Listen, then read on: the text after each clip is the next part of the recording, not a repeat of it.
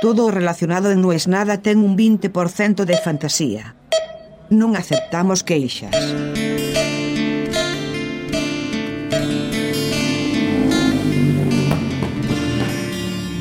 Son dos cuadras. Dos cuadras, 200 metros, un minuto, de acuerdo a donde preguntes. La distancia que hay entre el estudio, la oficina y la calle Ponzano. Es la calle de los bares, la calle de los restaurantes. Y cada vez que tengo que ir o venir a esta hora, intento siempre pasar por acá. Curiosamente creo que no fui a más que uno o dos de estos bares cuando tuve que encontrarme con alguien para charlar de algún proyecto, para charlar de algo. Es más, el otro día me quise hacer el capo y un amigo me presentó un amigo suyo. Fue una jugada a tres bandas, Buenos Aires, México, Madrid. Y le dije a la persona con la que me iba a encontrar, ¿preferís café o cerveza? Cerveza, me dijo. Y me hice el capo y lo cité en una cervecería artesanal, una de las pocas que he visto, para cuando llegué ver que había cerrado definitivamente. Pasé de ser el rey de la cerveza a ser lo que soy, un gordo que no toma cerveza. Pero hoy quiero hablar de otra cosa. Estoy envuelto en un dilema, o en un problema, debería decir hace rato que pienso cómo mejorar este podcast. Pero no hablo de cómo mejorarlo en términos de calidad, no hablo de cómo mejorarlo de oído a ustedes, que eso sería altruista. Hablo de cómo mejorarlo frente a mí, cómo hacer que me rinda más el tiempo para grabarlo, cómo hacer para poder dedicarle más tiempo y fundamentalmente cómo hacer para que no represente en mi mes un montón de tiempo a pérdida. ¿Por qué hoy me aparece este tema? Bueno, porque justo hoy en Twitch me dieron el badge de afiliado. Todos anglicismos para decir que voy a poder empezar a monetizar esas transmisiones. Claro, que como vienen por ahora, que son muy pequeñitas, va a dejar absolutamente cero. Pero cada transmisión de Twitch es una hora, una hora, una hora y media. Esa hora o esa hora y media es la hora en la que yo hago el podcast. Entonces, esta primera semana, en que encima de todo cambié formato de podcast, complica mi planificación del día a ver cuándo lo hago. Pensaba cuando empecé este podcast, tenía uno de los trabajos mejor pagos que tuve en mi vida o por lo menos que tuve en estos últimos años de vida errante y nómade. Quizás por eso nunca fue un tema la economía de No es nada, nunca fue un tema la economía de este podcast. En mi pequeña empresa nosotros hacemos podcast para terceros.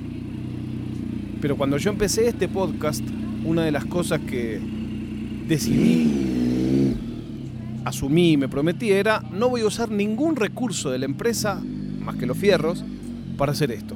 Lo voy a hacer yo, de cabo a rabo. No lo va a tocar mi editor, no lo va a tocar mi musicalizador, no lo va a tocar ningún productor.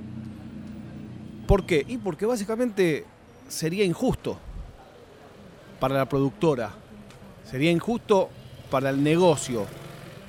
Cuando digo el negocio me siento lo de las startups, que hablan de agregar valor y el negocio.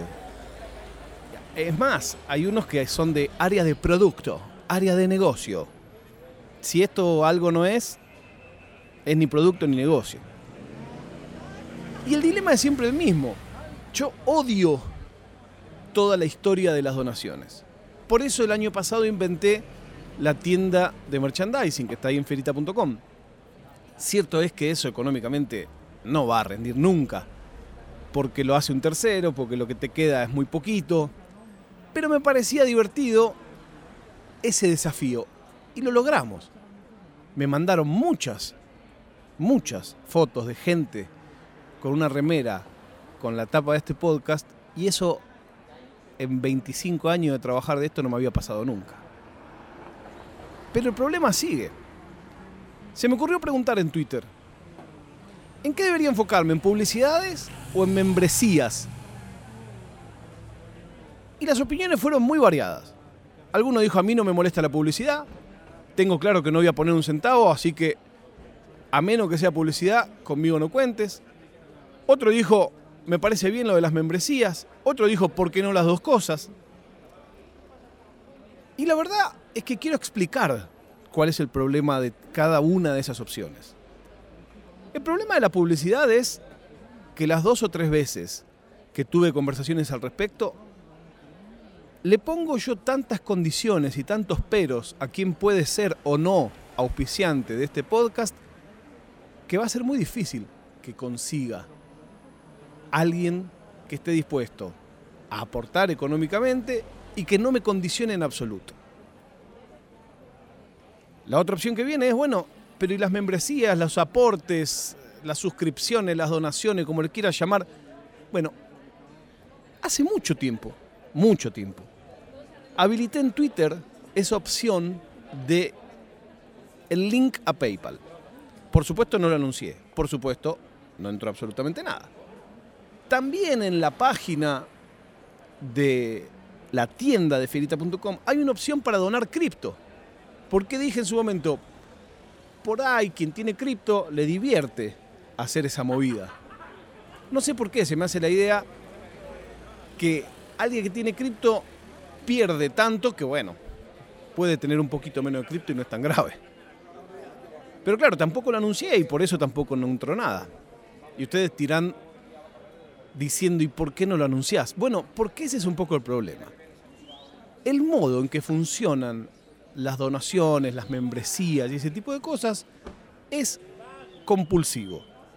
Del mismo motivo que en un programa de tele, si dicen el SMS tres veces, recaudan la mitad que si lo dicen seis veces, acá funciona exactamente igual. Si yo habilitara esa vía, tendría que constantemente en cada episodio invitar a donar, recordar cómo se dona, explicar por qué,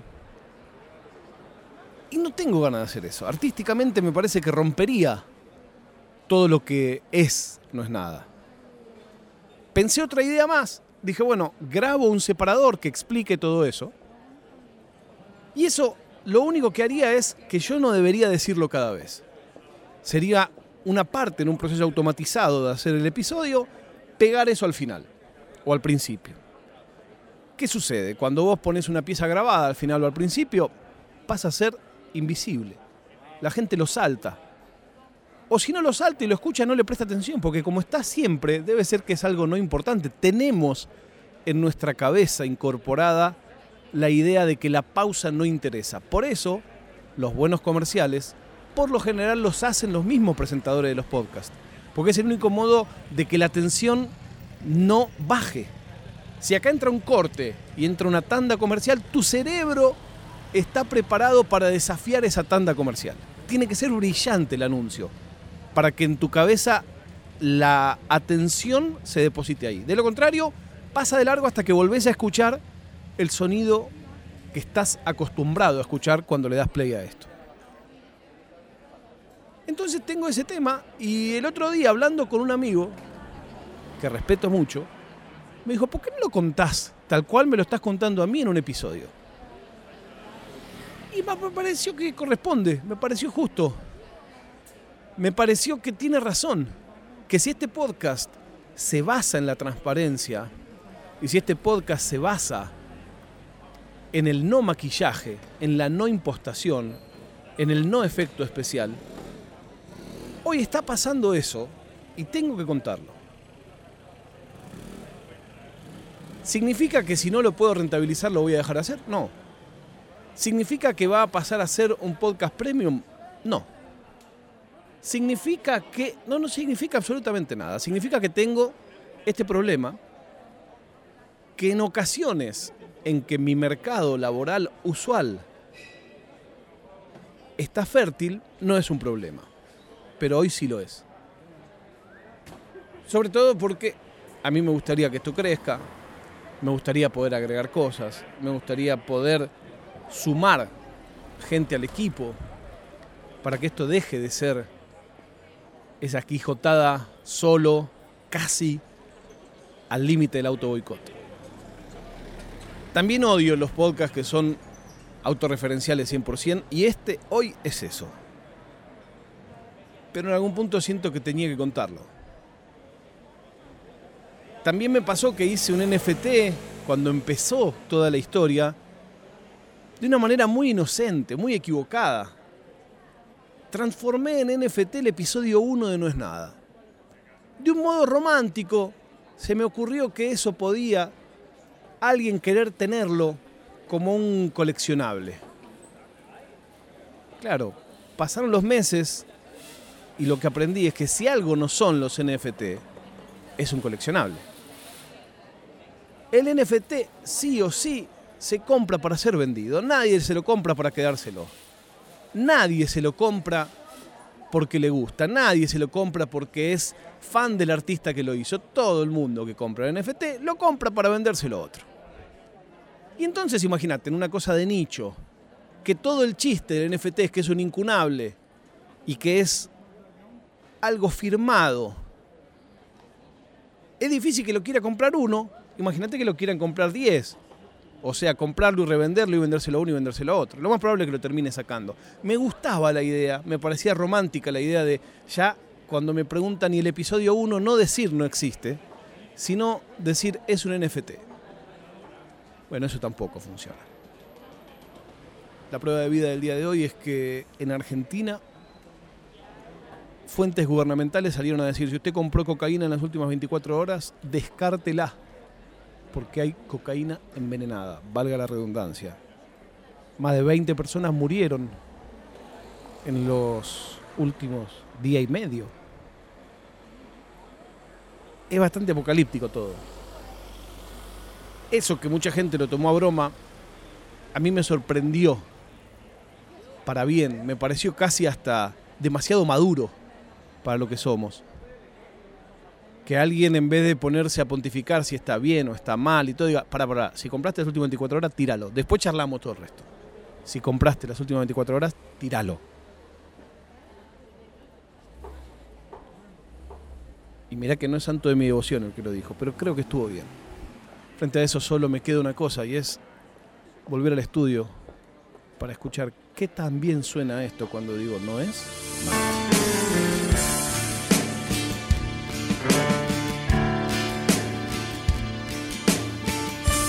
È una produzione di OfficinaNerd.com.